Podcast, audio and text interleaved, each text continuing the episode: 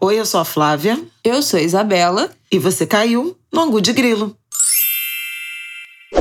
Olá, minha gente. Boa terça-feira para vocês. Como você está, Isabel? Não, animada, animada, animada. Não, me animei, me animei. Essa semana Aê. eu me animei. Perdi até a voz, gente. Eu ia falar Tô isso. Rouca. Tá rouca né? Porque gritou muito essa semana o gol do Paulinho, não é mesmo? Ah, você que é um guler, a essa altura já deve estar sabendo da nossa alegria e felicidade essa semana. E vamos falar nesse angu de hoje temas leves. Hoje é um angu especial pra gente falar das Olimpíadas, pra gente falar do Paulinho, de toda a repercussão que teve o, o relato né, dele no Players Tribute, que ele fala Players Tribune.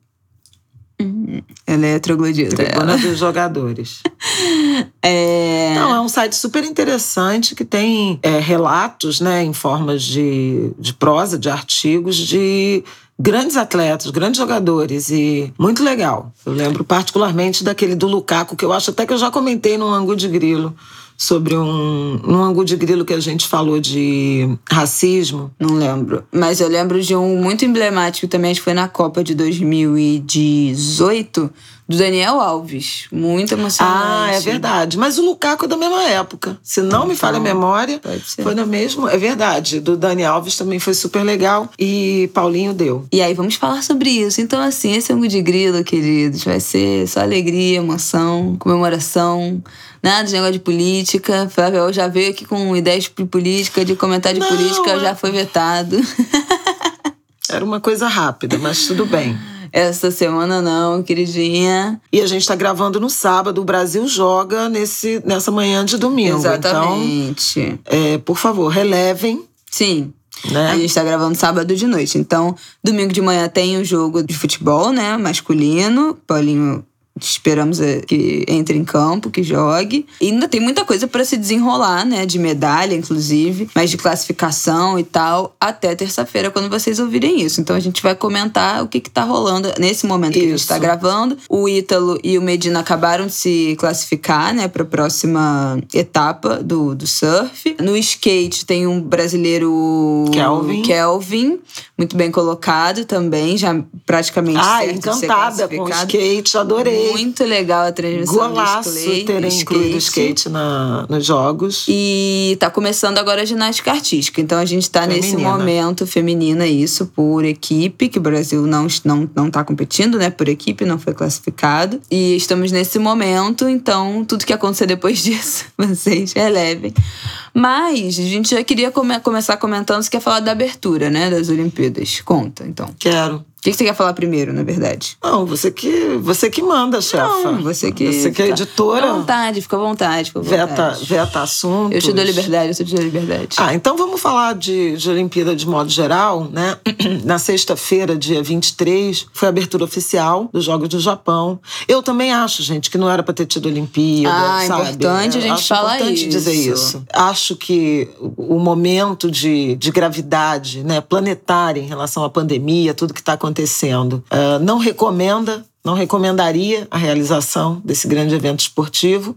A vacina até, não é obrigatória né, para os atletas, para algumas as delegações, então isso é. também é uma questão. Né? Já, já tivemos até agora mais de 80 casos de Covid já na, na Vila Olímpica, então... É, é antes da abertura já antes tinha... Antes da abertura, exatamente. Né, antes da abertura oficial.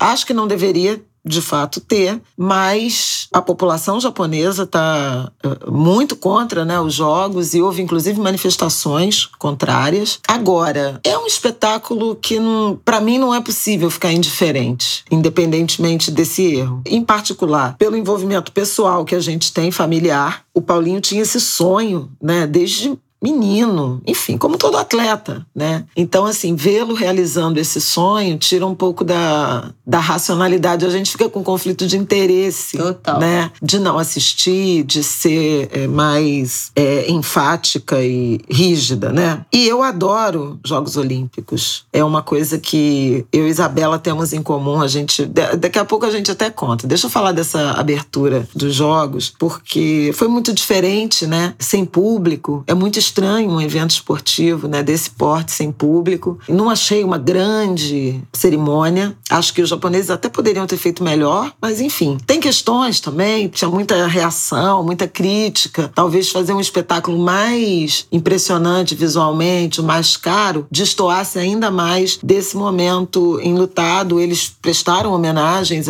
às pessoas né, que morreram de Covid, aos doentes, aos profissionais de saúde. Houve um, um, um reconhecimento. Mas eu preciso falar da minha imensa emoção, emoção mesmo, de lágrimas nos olhos, vendo a Naomi Osaka subir aqueles degraus para acender a, a pira olímpica. Eu achei muito emocionante muito bonito, muito simbólico, muito representativo, sob várias dimensões. Ela é uma jovem afronipônica, eu acho que está certo essa construção. Ela tem 23 anos, ela é a primeira tenista japonesa a vencer um torneio de Grande Slam e ela venceu o Aberto da Austrália em 2019 e em 2021 e venceu o US Open, o Aberto dos Estados Unidos, em 2020. Então ela já tem três títulos, né, de Grande Slam além de talentosa, coerente, ativista da, das questões raciais, ela foi para os Estados Unidos aos três anos de idade. A mãe japonesa e o pai haitiano. Ela, portanto, foi criada nos Estados Unidos, né? E, no entanto, quis representar o Japão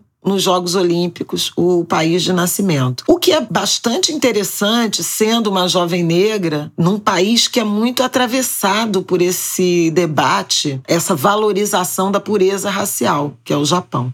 Até um amigo, nosso amigo Atila, Atila Roque, que já participou inclusive aqui do Angu com a gente, ele morou no Japão um tempo e ele falou assim: representa muito, representa muito essa moça, essa jovem, essa atleta ter sido escolhida para acender a pira. Não foram muitas mulheres. Para vocês terem uma ideia, os Jogos Olímpicos existem desde 1896, eu acho que é esse o ano. E a primeira mulher a acender a pira olímpica foi na Cidade do México, em 1968. Norma Henriqueta, agora esqueci o sobrenome dela. Ela morreu em 2019. Não teve bom desempenho no, nos Jogos, mas foi a primeira. E depois disso, algumas mulheres já acenderam a pira. Norma Henriqueta Basílio. Basílio. 1968 2008, Olimpíada Cidade do México. Ela mexicana. Então a gente vê que é um, um predomínio, como de resto em todos os cantos, né? De presença, visibilidade masculina. E isso torna ainda mais relevante o que o COI né, e os japoneses fizeram ao escolher Naomi Osaka. Ela teve uma participação muito intensa nas manifestações, no posicionamento contra o racismo no ano passado, né, em 2020, nos Estados Unidos, em razão ou em decorrência né, do assassinato do, do George Floyd. Ela, inclusive, chegou a usar em competições né, máscaras representando né, vítimas da violência policial, uhum. se posicionou muito fortemente, muito corajosamente. A gente sabe que outros atletas, né, nos Estados Unidos, principalmente do basquete, né, de esporte coletivo, se manifestaram, mas ela, uma jovem, né, tenista de um esporte individual, de um esporte cheio de rituais, regras, não hesitou em se posicionar. E esse ano, em Roland Garros, ela saiu de uma entrevista coletiva, não, não, não participou, não quis participar de uma entrevista coletiva coletiva, foi muito criticada em relação a isso, escreveu um longo depoimento dizendo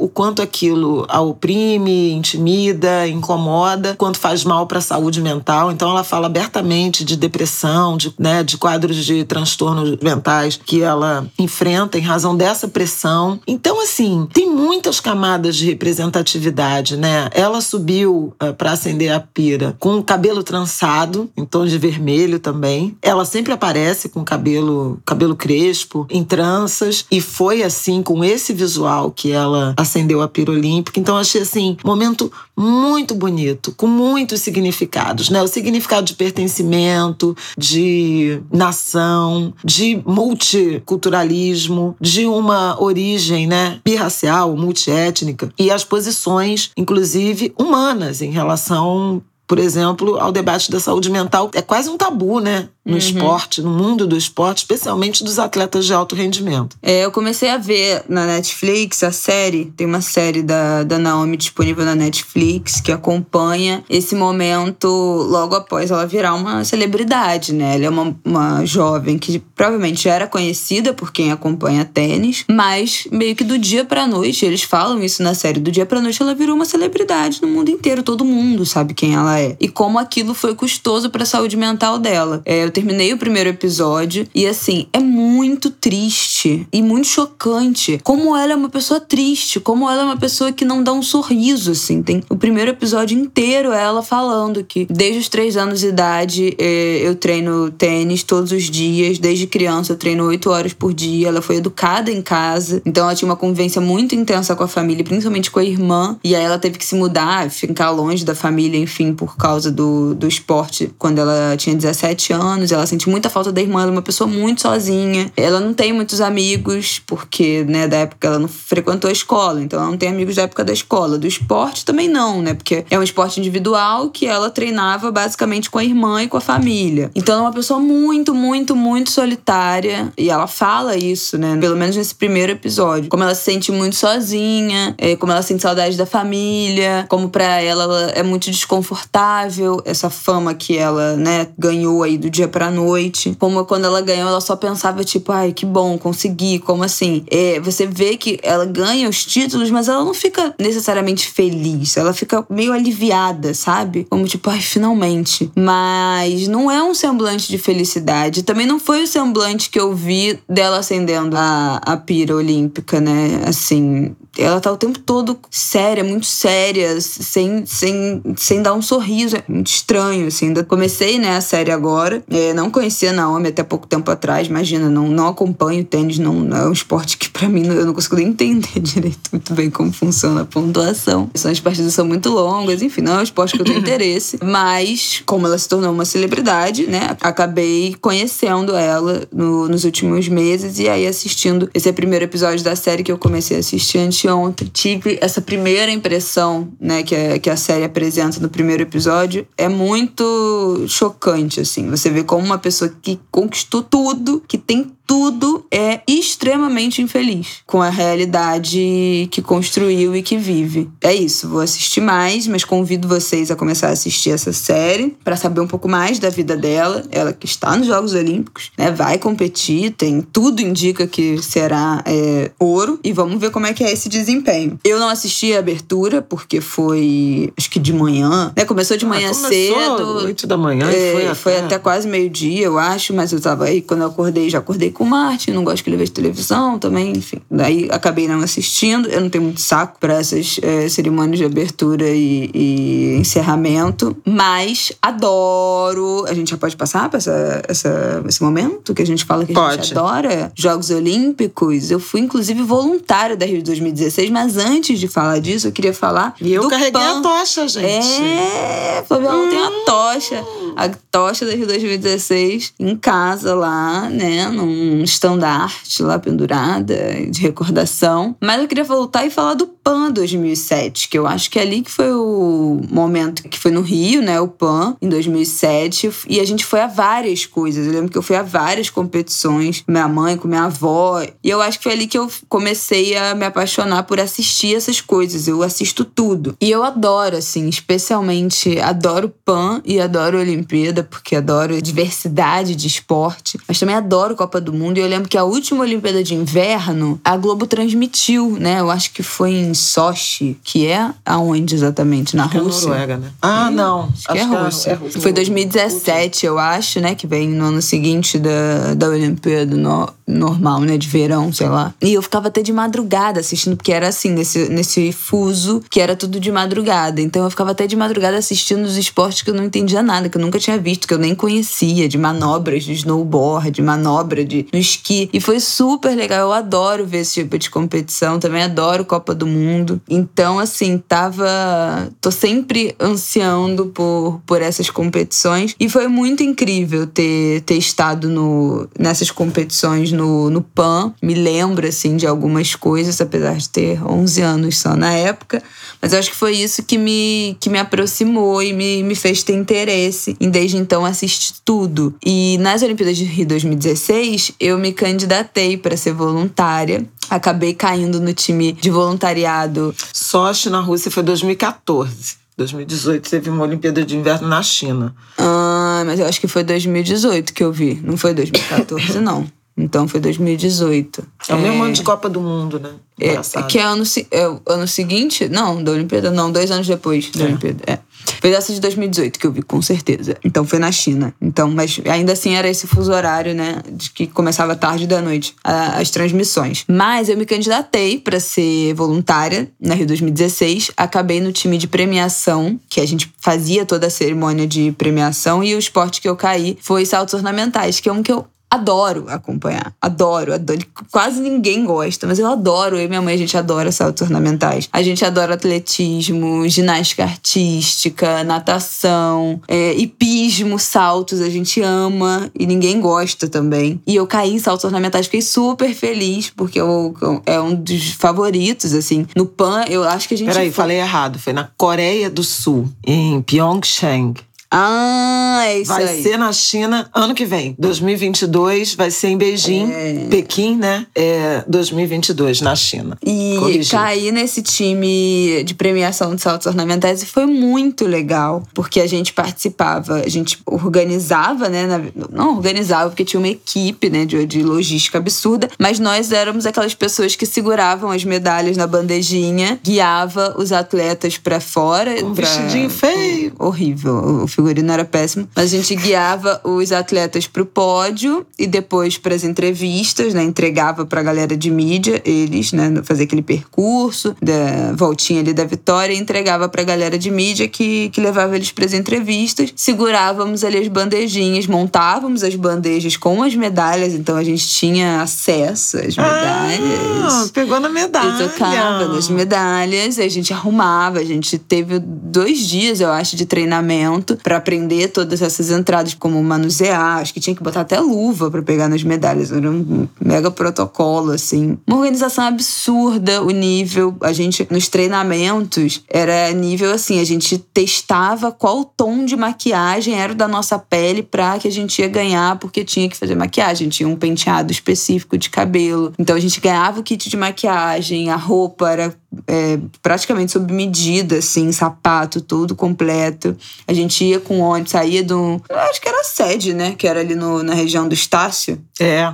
Era é, a sede do comitê. Saía dali de ônibus Cidade até lá Nova. o Parque Olímpico. E aí a gente chegava horas antes, né? Fazia para todo mundo se arrumar, se vestir, se maquiar, dava uma treinada. E aí o nosso nossa função era essa. A gente pegava os atletas saindo da competição, né? Então eles tinham acabado de ganhar a medalha e a gente tinha que parar eles e falar: Oi, eu sou fulano de tal, você vai ter que me seguir, a gente vai fazer isso, isso e isso. Depois a gente vai dar a medalha, nanana. depois disso você me segue, que a gente vai passar por tal, tal, tais coisas em inglês inglês. É, então a gente tinha que fazer essa introdução ali em inglês. Os caras dificilmente prestavam atenção, né? Porque estavam é, ali na adrenalina de ter ganhado uma medalha olímpica, imagina. E é, tem uma coisa interessante que os saltos ornamentais, a maioria, posso dizer, da, dos medalhistas, é, naquele no ano que eu participei, foram chineses. E muitos não falavam inglês. E aí a gente deu muita sorte que uh, uma das coordenadoras do nosso grupo de voluntário era de família chinesa e falava mandarim. Na verdade, essa função de conversar acabou ficando dela, né? A família, ela, ela falava mandarim com a família, então ela fazia essa apresentação para os atletas é, chineses e a gente falava inglês com os outros competidores, mas era uma introdução básica, assim, tipo, ó, você tem que seguir a gente. Basicamente, segue a gente.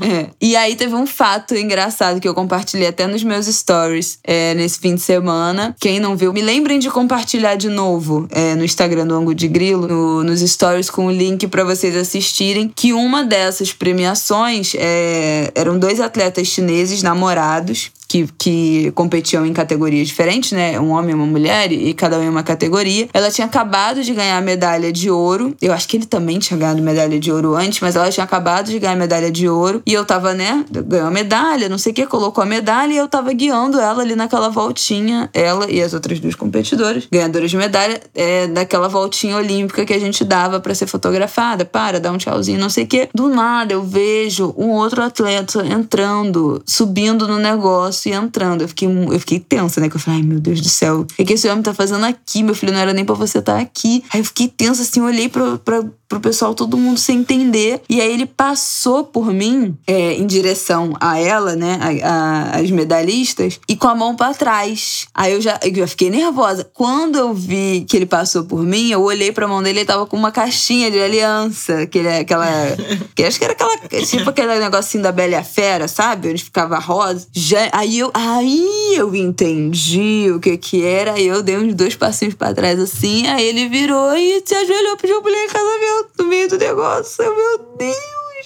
Eu fiquei passada. E no vídeo dá pra ver minha reação, assim, passada com a situação. Engraçada. É muito bom esse vídeo. Mas, mas foi muito legal, assim. Eu adorei participar como voluntária. Foi muito maneiro. Eu tive várias amigas que, que trabalharam até na, na parte de comunicação é, das Olimpíadas. E aí, trabalho mesmo, né? Recebendo, não foi voluntariado. Mas foi muito, muito, muito, muito legal fazer parte, assistir, é, ver como é que funciona esses bastidores. Foi muito maneiro. É isso, a gente sabe que as Olimpíadas do Rio tiveram muitos, é, muitas questões para a cidade né, assim, de, de construção de equipamentos que acabaram ociosos. Obras que não terminaram, né? Eu acho que o exemplo mais crítico é a Transbrasil, né? Uhum. Remoção. Que começou, né? é, começou já sabendo que não, não ficaria pronta antes dos jogos, e depois com o governo Crivella, aí mesmo que desandou de vez. É. As emoções da Vila Autódromo, isso foi uma, uma violência né, é, grande, especialmente pelo, pelo uso é,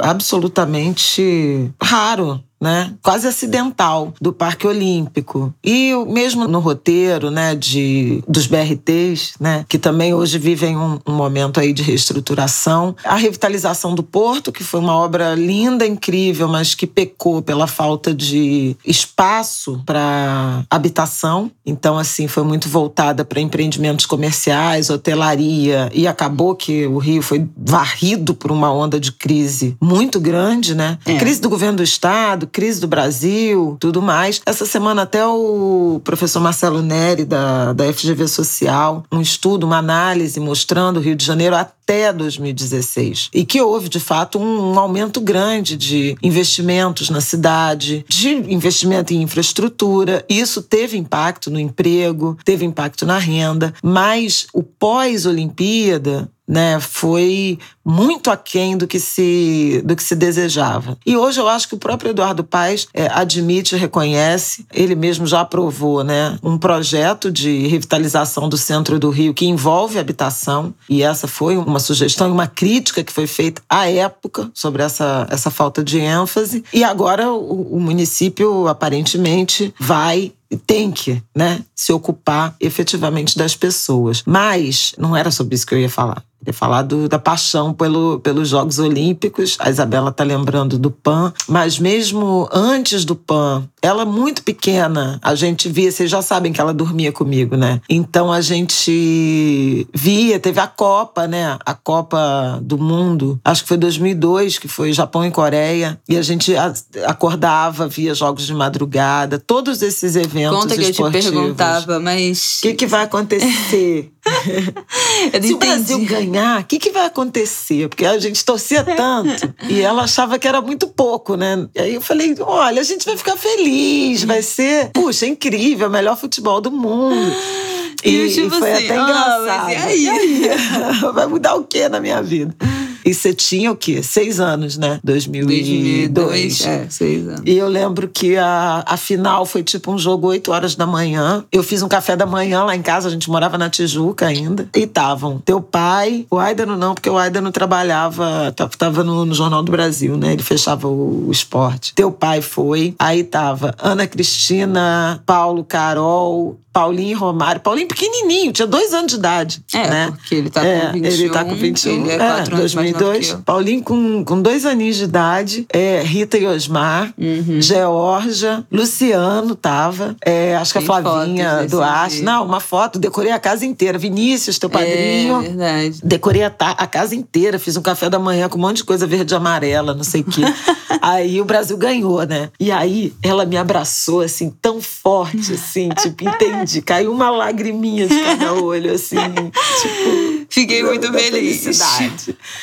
E aí a gente via sempre. No PAN, eu comprei ingressos para várias, várias modalidades. A gente chegou aí no Maria Lenk na, na natação, várias. Eu lembro. E nos Jogos Olímpicos também. E nos Jogos Olímpicos também. Eu comprava Sim. assim, não, obviamente, os ingressos top, porque não dava, mas assim, não, tudo é. que eu pude comprar, passava. Tu entrou naquele no, que tinha um negócio que era um site, é, recebia, aí você recebia um e-mail dizendo que tinha que você se cadastrava para comprar o ingresso. E era um sorteio, porque tinha muita concorrência.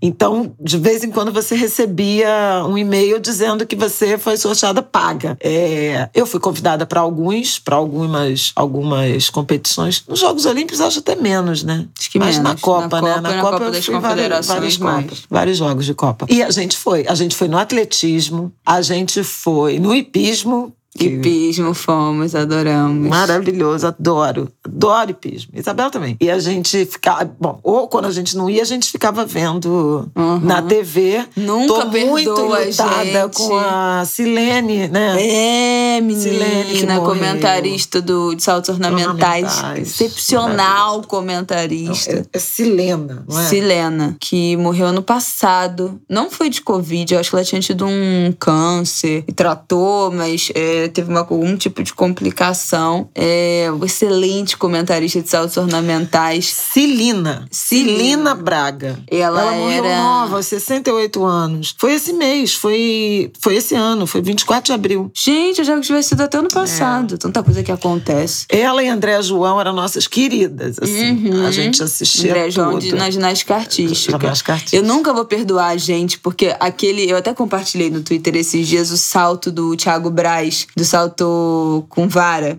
que ele que foi aquela competição que ficou pau a pau com o francês, que era o campeão mundial, recordista, não sei o quê. O francês pulou 5,93. Aí o Thiago resolveu pular, falou assim, ó, eu acho que o máximo que o Thiago tinha pulado era 5,98, sei lá, pulou 5,98 ou pulou 5,93 e já passou para 6,3. Falou, não, vou Não, foi isso. Ele pulou 5 e 93. Aí o francês pulou 5,98 e eu acho que ele tinha mais um salto. E ele falou: Não, eu já tô com a prata, não tem como ninguém me passar, vou pro tudo ou nada. Passar, passou. Aí ele botou 6 e 3 e passou. E o francês subiu pra 6 e 8 e não conseguiu. E nesse dia caiu uma chuva torrencial. Nossa, nunca vou me perdoar por não, isso. Não, nunca vou perdoar a gente por isso. Caiu uma chuva torrencial no Rio de Janeiro. Tava chovendo muito, a gente tava com o ingresso. A gente, ah, não, não vamos não. Não, não vamos não. Engenhão, tá chovendo, tá chovendo pra cacete. Vai ser uma perrengue, não sei o que. Não sei o que, capaz de chuva e venta, porque estádio aberto. Pô, faz um frio do cacete. Cara, foi o, sei lá, top 5 momentos mais emocionantes dele em vida que a gente viu de casa, assim. Ah, berrando, Tendo ingresso. Tendo horrível, ingresso, deixando de ir. Puta, gente, olha, nunca façam isso. Não, vai, só vai, entendeu?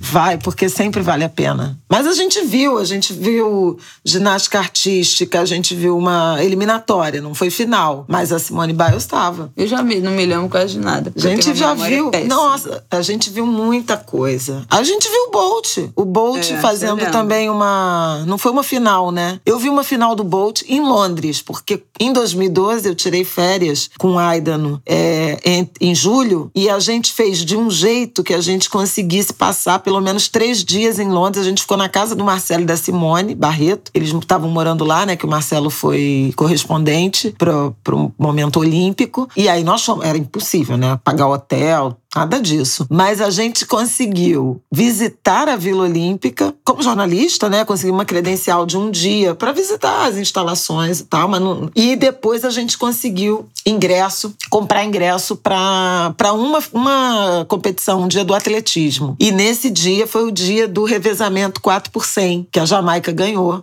o Bolt foi muito incrível também, foi muito legal, foi muito legal. Ah, eu adoro, adoro os Jogos Olímpicos. No Rio a gente viu uh, vários, acompanhou muito. Eu acho muito emocionante, não tem nenhuma vocação para esporte. Assim, Nem a relação com o corpo, assim, com essa coisa é muito falha, mas assim, eu tenho muita admiração por atleta, né? Por essa disciplina, principalmente. Agora o Rafael, né, o marido da Isabela, também foi atleta, né, de basquete. Foi atleta de profissional de basquete dos 12 aos 23 anos, ou dos 11 aos 22. Ele chegou a ser selecionado para pré-lista do UPA do, do Rio, mas acabou sendo cortado é, no final. Jogou no Vasco. Jogou no Vasco. Não, Vasco no Flamengo. Sei lá, deve ter jogado no Vasco e no Flamengo, porque essa gente fica pulando de um time pro outro. Mas o Rafael foi atleta, então ele tem outra visão, né, de, de esporte. E até me perguntaram: ah, você vai querer que o Martin faça um esporte? Vai exigir isso? Vai exigir? Não vou exigir nada, mas assim, acho que com certeza ele será apresentado especialmente ao basquete. Se ele gostar, beleza. Se não gostar, não gostou, entendeu? Mas é, eu acho legal, eu acho legal que a criança tenha a oportunidade de experimentar. Eu fiz escolinha de vôlei, óbvio, tinha a menor pretensão de virar atleta, nem jamais teria disciplina para isso, mas fiz escolinha de vôlei, fiz tem. Ginástica, ginástica chama, artística. antigamente era ginástica né? olímpica. É. Ginástica olímpica. A gente não tem a menor disciplina para isso. Eu tenho cagaço, entendeu? Então, assim, para mim não, não, não rola. Mas eu amo assistir. E eu acho que eu tô sentindo falta, porque na Copa já tinha virado uma certa tradição que a abertura de Copa, no né, primeiro jogo do Brasil, hoje eu fazia, marcava com os meus amigos, lá na casa da minha mãe. É, e a gente assistia junto e tal. E as últimas duas Copas, né, 2014 e 2018, 2018 eu assisti vários jogos com os meus amigos e acho que seria assim, né, nesse momento, especialmente. Imagina, com o Paulinho jogando, o que, que a gente não estaria, né, os eventos que a gente não estaria sediando, que a gente não estaria marcando, é que a gente não estaria assistindo junto, se não tivesse Nossa, pandemia. Lá em casa virava uma pandemônio é... de gente pra assistir jogo. E também se não fosse tão cedo, né? Porque, tipo assim, gente, eu não tenho a menor pretensão de que eu vou conseguir assistir esse jogo domingo 5 e meia da manhã. É, mas Esse dava. horário, assim, não, se a gente tivesse. Bom, minha questão agora é de encontrar família, né? Menos pandemia e mais filho. Porque assim, se eu não dormir de madrugada, que horas que eu vou dormir? Porque a criança acorda, né? Então, assim, é, esses horários foram estão sendo bem sofridos. Tô tentando assistir as coisas à noite. Tem muita coisa que começa, né? Nove, é, oito, entre oito e onze, que é o que eu consigo assistir, e um restinho ali de manhã quando acordo. Mas sofrida pelos jogos de cinco da manhã, que eu acho que não vai rolar muito para mim. Não, foi lindo.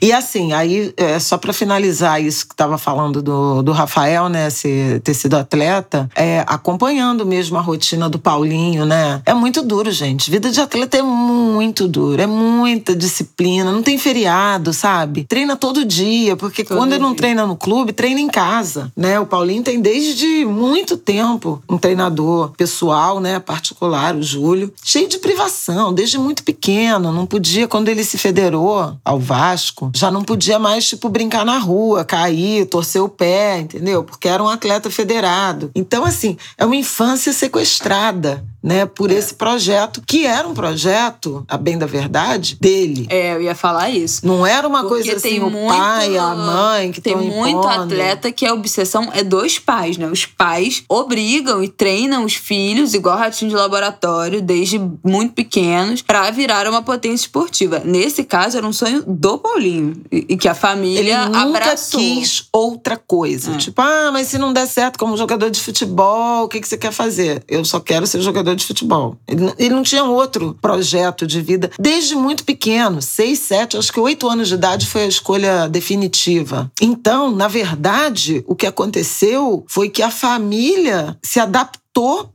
se organizou. Né, se organizou e se adaptou a essa rotina de treino, de viagem, de tudo dele, né? De alimentação, de. Enfim, de uma rotina de atleta mesmo. Quem acompanha. Pois é, faz um parêntese, Isso. porque pode ter um angulo que não sabe o que a gente tá falando do Paulinho. Ah, tá, então faz aí. Paulinho, gente, é jogador que está agora, neste momento, em Tóquio. Fez o quarto, quarto gol, gol do Brasil no primeiro, na primeira partida da seleção brasileira de futebol lá em Tóquio agora. É, Paulinho é jogador do Bayern Leverkusen e jogador do Vasco e sobrinho de minha mãe e meu primo. Minha mãe e mãe do Paulinho são irmãs de criação. É, de criação, de mas... alma. de mas, o, como já falamos aqui, eu acho que em ângulos passados, o DNA não sabemos. Né? se há laço sanguíneo, não sabemos se sim, se não, mas o que importa mesmo são os laços afetivos de irmandade. É, a minha avó, minha avó e a avó da tia Kika, né, da da, mãe do Paulinho, Ana Cristina, eram melhores amigas. Então a minha mãe viu é, Tia Kika nascer. Ela é um pouco mais nova, né, que a minha mãe, então elas são amigas desde bebê mesmo, assim, desde de muito criança. Desde que ela bebê, nasceu. Desde que ela nasceu. E nunca se separaram, assim, nem depois que minha mãe casou, né, se mudou do conjunto habitacional que elas moravam, que a gente se, se mudou de lá. Nunca houve um momento que é, a, a gente tenha perdido contato, que tenha separado, que tenha deixado de falar, que tenha deixado de encontrar, que tenha não ido a uma festa de aniversário alguma reunião, não. A gente sempre esteve muito próxima. É, acho que, sei lá, nos últimos seis anos, natais, dez anos, lá sei lá. Desde é... que a gente se mudou pra Tijuca, os natais são lá em casa. Pro, pro... Pra Lagoa, os natais são lá em casa. E eu acho que nos últimos, sei lá, seis anos a gente tem estado, né, especialmente mais próxima, assim, apesar de ter sido a vida inteira próxima, mas a gente se fala todos os dias, né? é, depois grupo. do WhatsApp. foi, foi advento do WhatsApp. O nosso grupo, é, com Carol também, Carol, filha mais velha da, da Que é minha filhada. filhada da minha mãe, irmã do, do Paulinho, mais velha do Paulinho do Romário.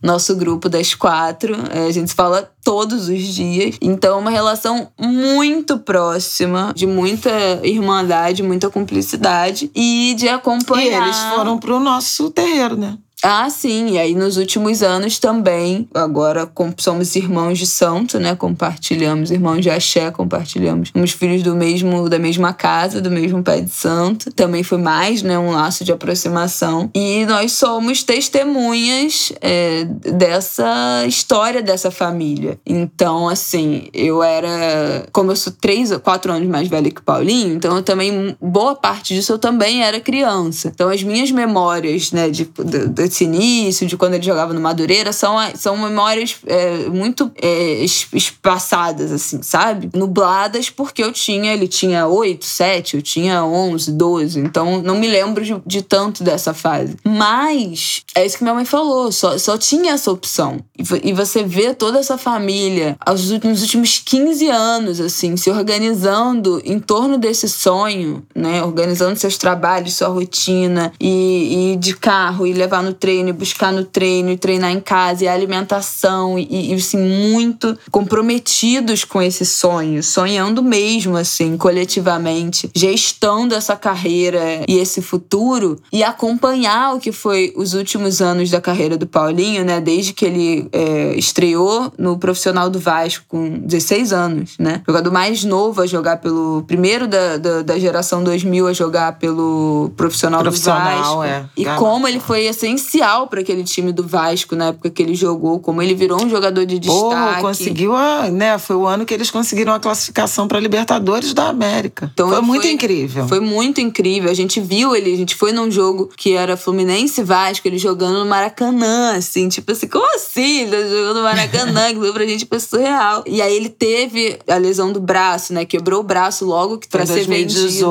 pro, pro Não, ele foi vendido já. É, com o braço quebrado. Né? Foi no, com, com aquela o penúltimo jogo dele. Com 17 que ele, anos. Que ele quebrou é. o braço. Foi pra Alemanha. E aí, no último ano, teve uma lesão no joelho, né? Num treino. Se machucou sério. Ficou, veio pandemia, então também embolou ali a lesão e a pandemia. Já tava quase um ano sem jogar. Voltou, entrou um, um pouquinho e acabou a, a temporada lá. E foi convocado. Que era. Gente, eu lembro da gente falando isso há muitos anos atrás. É, porque ele tinha da... esse sonho olímpico. Ele começou a jogar na seleção num no sub-15. É, foi campeão sul-americano no sub-17. Participou com esse grupo, é um grupo que tem o, tinha né, o Vinícius Júnior também, entre outros, mas assim, do, do acho que o mais famoso, né? Vinícius Júnior e, o, e o, são, né? São o Vinícius Júnior e o Paulinho, que foram para o exterior e tal. Então, ele tem uma ligação muito forte com a seleção brasileira. Participou da, dessa corrida da, da, da classificação para os Jogos Olímpicos, né? Do pré-olímpico. E marcou, inclusive. Foi importante no, no, jogo decisivo lá. Ele marcou, ele teve uma, uma ótima atuação. Então, ele queria muito fazer parte desse grupo. E aí veio frustração. falando isso, né? Anos atrás, falando, pô, Olimpíada de 2021, Paulinho vai ter 21. É 2020. 2020, ah, é. É, porque. É, porque a Olimpíada é sub-23. Então, cara, vai ser a Olimpíada dele, 2020, não sei o que. Aí a gente ficava tipo né, pensando, sonho, falando disso, assim. Ainda é muito surreal. Fala, meu Deus, rolou. E assim, e quando ele conseguiu, né, a, a convocação, pô, foi muita emoção, porque foi um ano muito difícil, 2020. Nem teve, né, a Olimpíada, foi, foi adiada. E ele veio dessa lesão e ele trabalhou muito, sabe? Muito, muito, muito, muito, muito. muito né? Fez uma lesão, fez de novo, foram cirurgias, foram tratamentos. A equipe, né, da, da CBF acompanhando bastante a recuperação dele, até que é, veio a convocação. Ele passou por vários testes e a prova de que foi acertada, né? Foi esse primeiro jogo em que ele entrou, porque o, o, o Paulinho é o, a camisa 7, né? Sempre foi o, o camisa 7 da seleção pré-olímpica, olímpica, mas o Richarlison quis jogar, né, gente? E ele é o 10 da. Ele é um titular da seleção. Como é que se fala? Seleção profissional, principal. né? Principal. Seleção principal do Brasil. E aí, poxa, será que o Paulinho não vai ter chance, não vai jogar, não sei o quê? E, pô, foi um jogo incrível, porque o, o Richarlison marcou três gols né? A seleção fez 3 a 0. O Paulinho já entrou no, no final do segundo tempo, no, no parte final, nos 20 minutos finais do jogo, mas foi exatamente quando a Alemanha se aproximou, né? Uhum. A Alemanha fez 3 a 1 3 a 2 E o, o, gol do Paulinho, que foi o quarto gol da seleção brasileira, foi tipo assim. Porra, resolveu. Resolveu. O Galvão e... já tava derrotado na é. transmissão, já tava. Parece que tava tranquilo, tava com o jogo resolvido, aos 25 do segundo tempo. O que aconteceu? Agora, no final, tem que passar sufoco. O Galvão já tava. E ele, é, com aquela bola, marcou aquele golaço. Foram dois golaços, né? O gol, ah, objetivamente, é. e o gesto, que foi a coisa mais representativa né, do, do início da Olimpíada assim, para o Brasil e em termos de futebol brasileiro, que foi um momento absolutamente espontâneo em que o Paulinho simula o lançamento da flecha, né, de, de Oxóssi, o orixá da cabeça dele. Ele já, já se, se manifesta sobre questões é, religiosas, de Umbanda, de Candomblé. A gente tem, vocês sabem, Angulas, que a gente tem uma ligação forte. Nas redes sociais, ele, ele nunca deixou de comentar, celebrar alguma data. O relato da The Player Tribune foi muito bonito, quer dizer, ele fala da história toda dele de vida, uhum. né? Desde da passagem pelo Madureira até o Vasco, a relação com o irmão, né? Com o Romário, que também quis ser jogador de futebol, mas não tinha a mesma, a mesma determinação, a mesma disciplina, né? Que o Paulinho, eu ia falar, tinha, tinha e tem, né? Uhum. É, ainda, mas é o grande companheiro dele de tudo, em todos os aspectos. Amigos. Eles são super melhores amigos, super grudados. E depois ele fala também da religião, né? Do, do sonho olímpico. Então, já já tinha tido uma repercussão muito grande sobre isso, porque era uma, era uma o título ficou que Exu Mas antes Brasil, disso, né? na convocação, ele Ah, é, que ele falou, nunca foi sorte, sempre foi Exu. a notícia da convocação com falando nunca foi sorte, sempre foi Exu. E isso já foi algo que reverberou bastante nas redes, principalmente entre os praticantes, né, de religião de matriz africana. Exatamente. Eu acho, bom, eu não sei qual foi como é que foram essas coincidências de data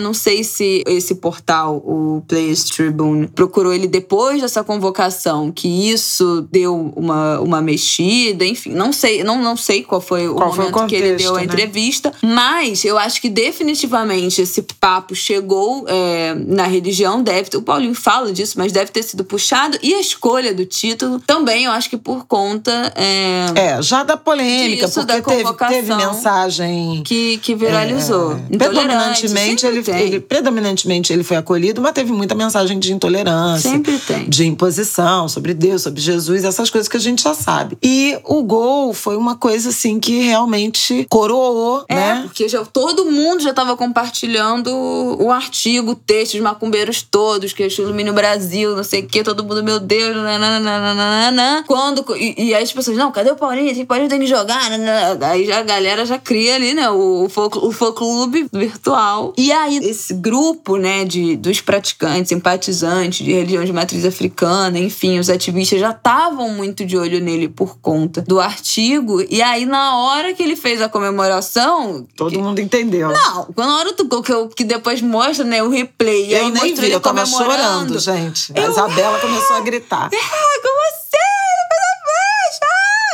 Berrando dentro de casa, porque na hora eu entendi. E o Twitter virou. Do povo só falando disso. De repente, todos E os sites estavam entenda a flecha de Oxóssi. o Menina, que na Globo News, ficou passando ali o Ofá de Oxóssi. Eu falei, não, o quê? na legenda ali da Globo News. Ofá de Oxóssi, entenda gesto feito pelo Paulinho na comemoração do gol. Eu falei, o quê? Olha, eu fiquei passada, passada, chocada, mas especialmente muito emocionada de ver como aquilo gerou identificação nas pessoas. É, como a gente tava. Como a gente fica. Como, como eu vi, assim, é, colegas, amigos, pessoas que eu acompanho, é, pessoas que eu admiro muito é, nas redes, né? Enfim, que conheço também pessoalmente, idades. de todas as idades, dos mais jovens macumbeiros até o, o Simas, que escreveu poema, fez Soneto. post. Ai, meu Deus do céu. É, fez post, fez soneto. O Simas ficou extremamente emocionado. Várias pessoas que são, né, mega referências, que a gente já citou aqui no Angu, mandaram mensagens, fizeram postagens. Então, assim, foi muito incrível ver a lacuna. é, e eu acho que o engasgo que a gente tava, né, de ver é, dessa falta de, de se enxergar. De diversidade, né? De diversidade religiosa. de liberdade, esportes. não é nem de diversidade, é, É. de liberdade, né? A gente teve, por exemplo, nos próprios Jogos do Rio, tinha um templo ecumênico que não tinha pai de santo, né? Tinha um budista, tinha um, lembro um pastor, tinha padre, não tinha pai de santo. Aí eles alegaram que ninguém, nenhum atleta pediu pai de santo. Mas assim, é um ambiente de muita opressão Sim. em relação a denominações religiosas não cristãs, né? O futebol é um ambiente, né, esportivo de um domínio assim evangélico, cristão evangélico muito grande e intimidador em relação Sim. principalmente às denominações religiosas de, de matriz africana, umbanda, candomblé, porque tudo é demonizado, né? Há uma perseguição nítida às religiões de matriz africana, tem estatísticas que mostram isso. Não, a gente já falou disso aqui mil né? A gente já falou muitas vezes. Então, o gesto do Paulinho, ele foi assim, espontâneo e libertador. Era um grito guardado, sabe? A quantidade de peças, né? Artes, Uhum. com desenhos dele, com canções. A a Isabela falou do soneto, mas já teve música composta. É, menina, fizeram pra música ele, e tudo. É, em razão dessa atitude. Então a gente vê, é, por essa repercussão, o tamanho da opressão Sim. o tamanho do constrangimento imposto a quem ousa não seguir a religião, a religiosidade que hoje é hegemônica e que oprime né, o Brasil. Não, e- Nada e- contra, gente. Cada um é, é sobre liberdade. É, eu, eu até acho- escrevi uma coluna no jornal falando isso, porque pode parecer que, é, que aí a gente. Ah, estão fazendo, tá fazendo propaganda de candomblé, de macumba. de Estou orixá. sim, estou sim, porque eu, eu sou obrigada a ouvir música gospel todo domingo no Fantástico, quando o jogador faz três gols. É, não Então é. agora eu vou falar de macumba sim. É sobre, é sobre liberdade de credo, um direito constitucional. Claro, não é gente. proselitismo. A gente não está querendo converter ninguém, né? Muito pelo contrário. Eu acho isso importante de ser dito. As denominações de, de matriz africana não são religiões ou cultos de catequese, de conversão, de conversão imposta. É uma relação muito diferente. Aliás, o Muniz Sodré diz que não é, que não são religiões, né? Sim. Que são, vou chamar assim de filosofia de vida. Até o Paulinho usou essa, essa expressão que tem muito a ver com uma conversa que a gente teve uhum. um, um tempo atrás. Mas é a cosmogonia, né? É uma visão de, de, de mundo. mundo né? Uma visão de mundo, uma forma de interagir com natureza, com autoconhecimento, com o próprio corpo, com a família, com a ancestralidade. Então, é além dessa visão monoteísta, né, das, das religiões, que tem esse Deus que castiga, que é outra coisa. Mas não é para ninguém vir. Nós somos assim, nós somos Nossa, escolhidos. Não, é. São as nossas comunidades. É sobre, não é um debate é, de conversão do outro, de dizer que a nossa religião é melhor, não é nada disso disso. É um debate de liberdade né? Liberdade de credo e de poder falar livremente e ser respeitado Sim. na sua é, escolha religiosa. que eu queria falar. Não tem demônio, né, no candomblé. Não, pelo amor de Deus. Não, não existe essa figura. Essa figura não existe. Não, mas o que eu queria falar são duas coisas. A primeira é que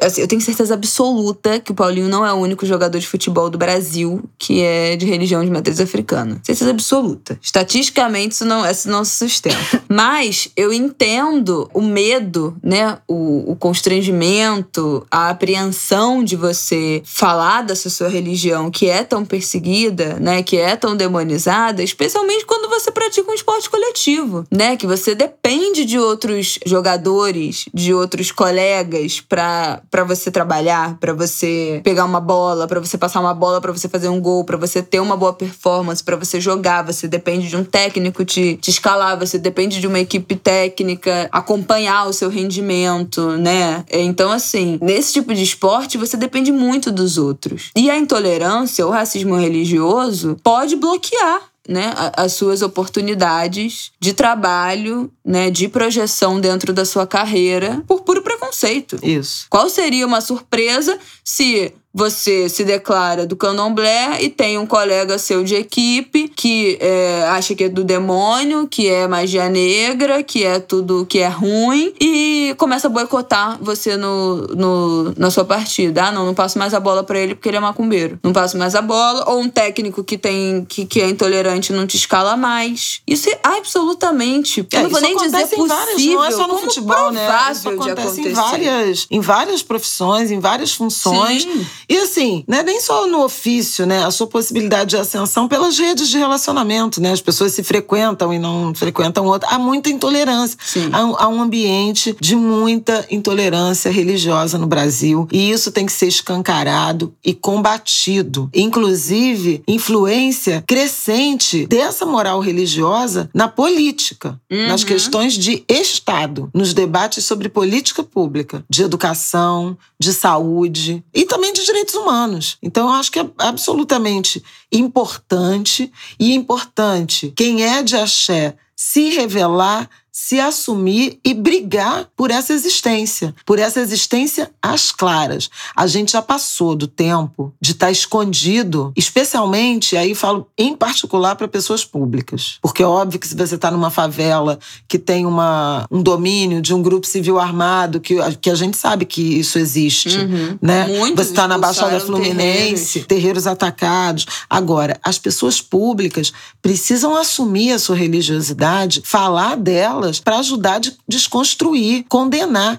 esse discurso de ódio, né? Nossa. Esse crime de ódio. Então, assim, a gente tem mais, mais obrigação do que qualquer outro, qualquer outro brasileiro ou brasileira, em razão de a gente ter uma visibilidade que, em alguma medida, nos protege, né? E ajuda a esclarecer o tamanho dessa, dessa perseguição dessa coisa inaceitável. O, teve um o post que o Simas fez, ele fala, ele fala disso, ele fala que eu vi, para mim foi extremamente tocante ver o gesto da, da flecha e, e o Paulinho ter falado, né, na entrevista, no, no artigo sobre Exu, mas eu fico pensando que especialmente para as crianças, o que isso não significa? Né? Você ter na televisão um jogador de futebol que tem projeção, né, nacional numa Olimpíada, se pronunciando e colocando ali na tela da sua televisão a religião que você pratica, que você acredita ou que a sua família acredita e que vocês, é, por medo de intolerância, se escondem. Então, o que isso significa para as crianças, né? Ter, ter, ter esse espelho, saber que o que elas acreditam, que a fé delas, o que, o, o que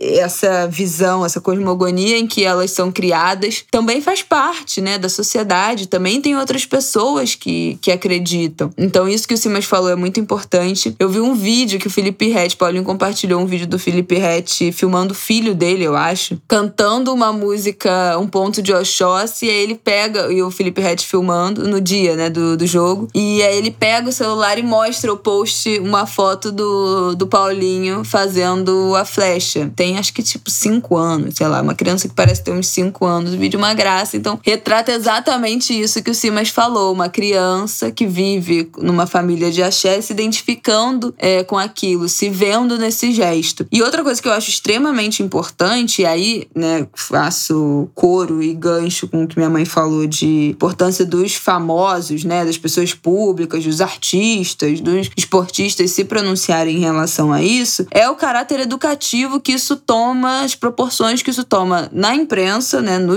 no jornalismo e nas redes sociais. Saiu várias matérias em um monte de lugar, né? até falei da Globo News, mas os sites de, de jornalismo todos ficaram fazendo matérias explicando o que que era esse gesto, o que que é o Ofá, quem é o Oxóssi, quem é Exu, que já tinha sido citado pelo Paulinho. No, no Sport TV também, teve, né, na hora que falaram do jogo, a.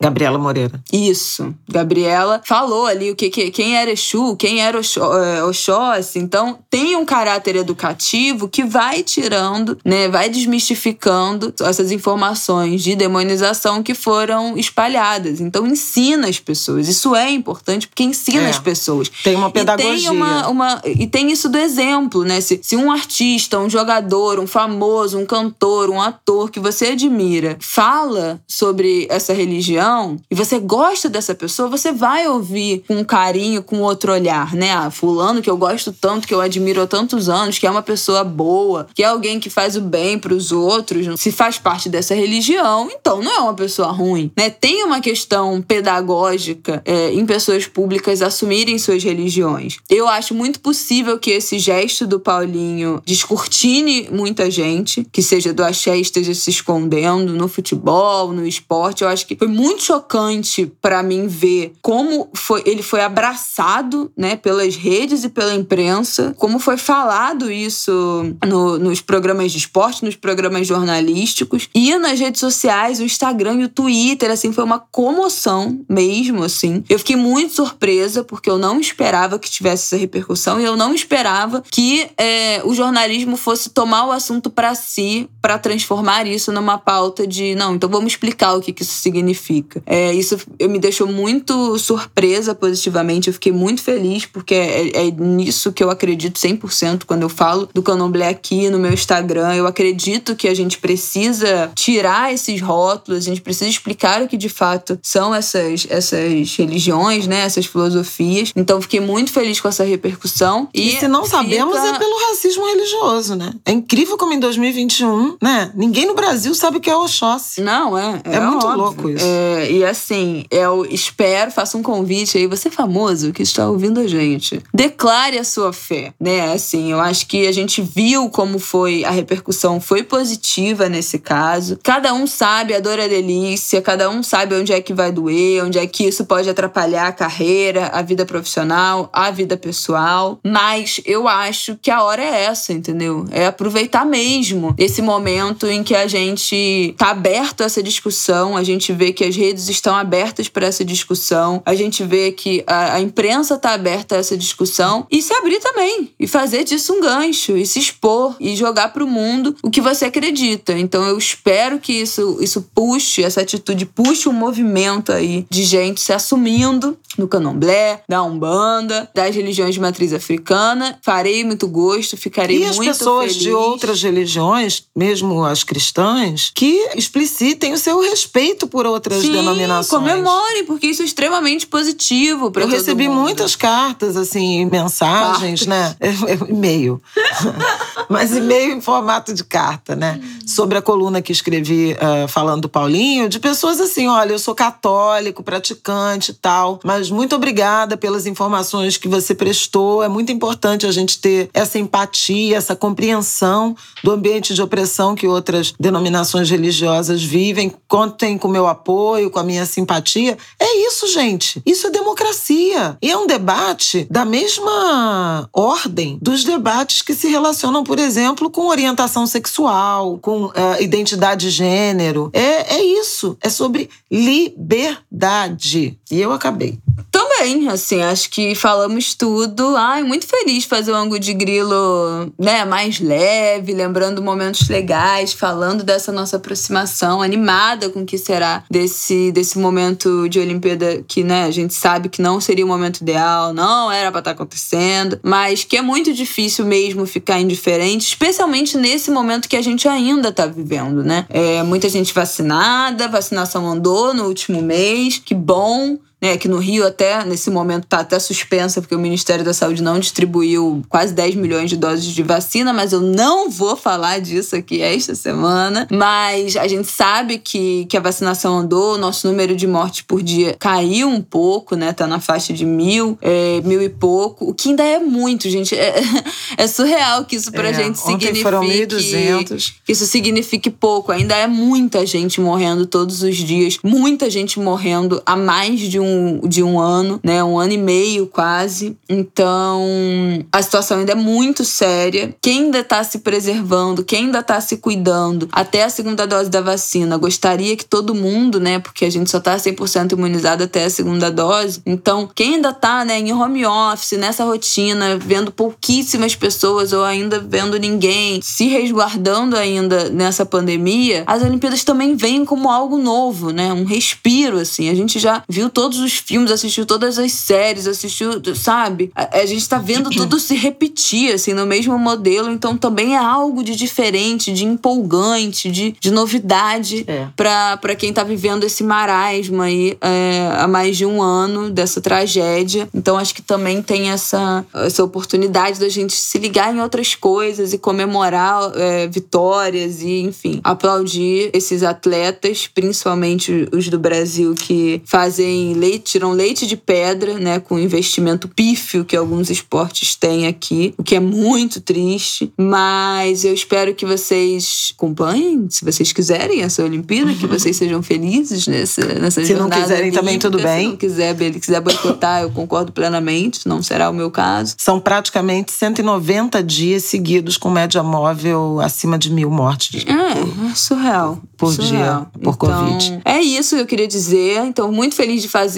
um ângulo de grilo é, alto astral, né? Depois de semanas muito difíceis. É, abril, nas né, frestas tá nós avançamos. Tendo semanas muito difíceis, mas feliz de estar tá falando, contando uma história incrível, né? Que é a do Paulinho, dividindo com vocês a nossa relação com, com essa história dele, né? De ter presenciado isso. Dá muito, muito, muito orgulho. Não só dele, eu acho que é óbvio que né, dá muito orgulho de ver a determinação, o foco dele. Eu nunca vi nada igual a determinação e a serenidade que ele tem, como ele é determinado, assim, muito centrado, muito sereno nessa escolha, mas de ver a determinação familiar. É uma família, assim, que eu admiro, que eu sou devota, que me inspira demais, como um núcleo familiar que faz tudo por um sonho de um filho, mas sem ego, né? Sem deslumbre, sem esquecer de onde veio, sem perder as suas conexões com as pessoas que acompanharam a vida inteira. Não é, não são pessoas que esqueceram do que viveram durante a vida, que abandonaram os amigos, a família, que, que agora valorizam outro tipo de vida, não. Então acompanhar isso assim, que é uma batalha familiar por um sonho, né, de um filho que virou um sonho coletivo, sem que isso envolva você esquecer das suas raízes, se desligar da sua origem e esquecer das pessoas que também te levaram até ali, né? Sem que isso vire uma guerra de ego, também é muito emocionante ver como é que essa família se construiu e se mantém muito forte em torno desse, desse sonho, sem deixar ninguém para trás, né? Eles não deixaram é,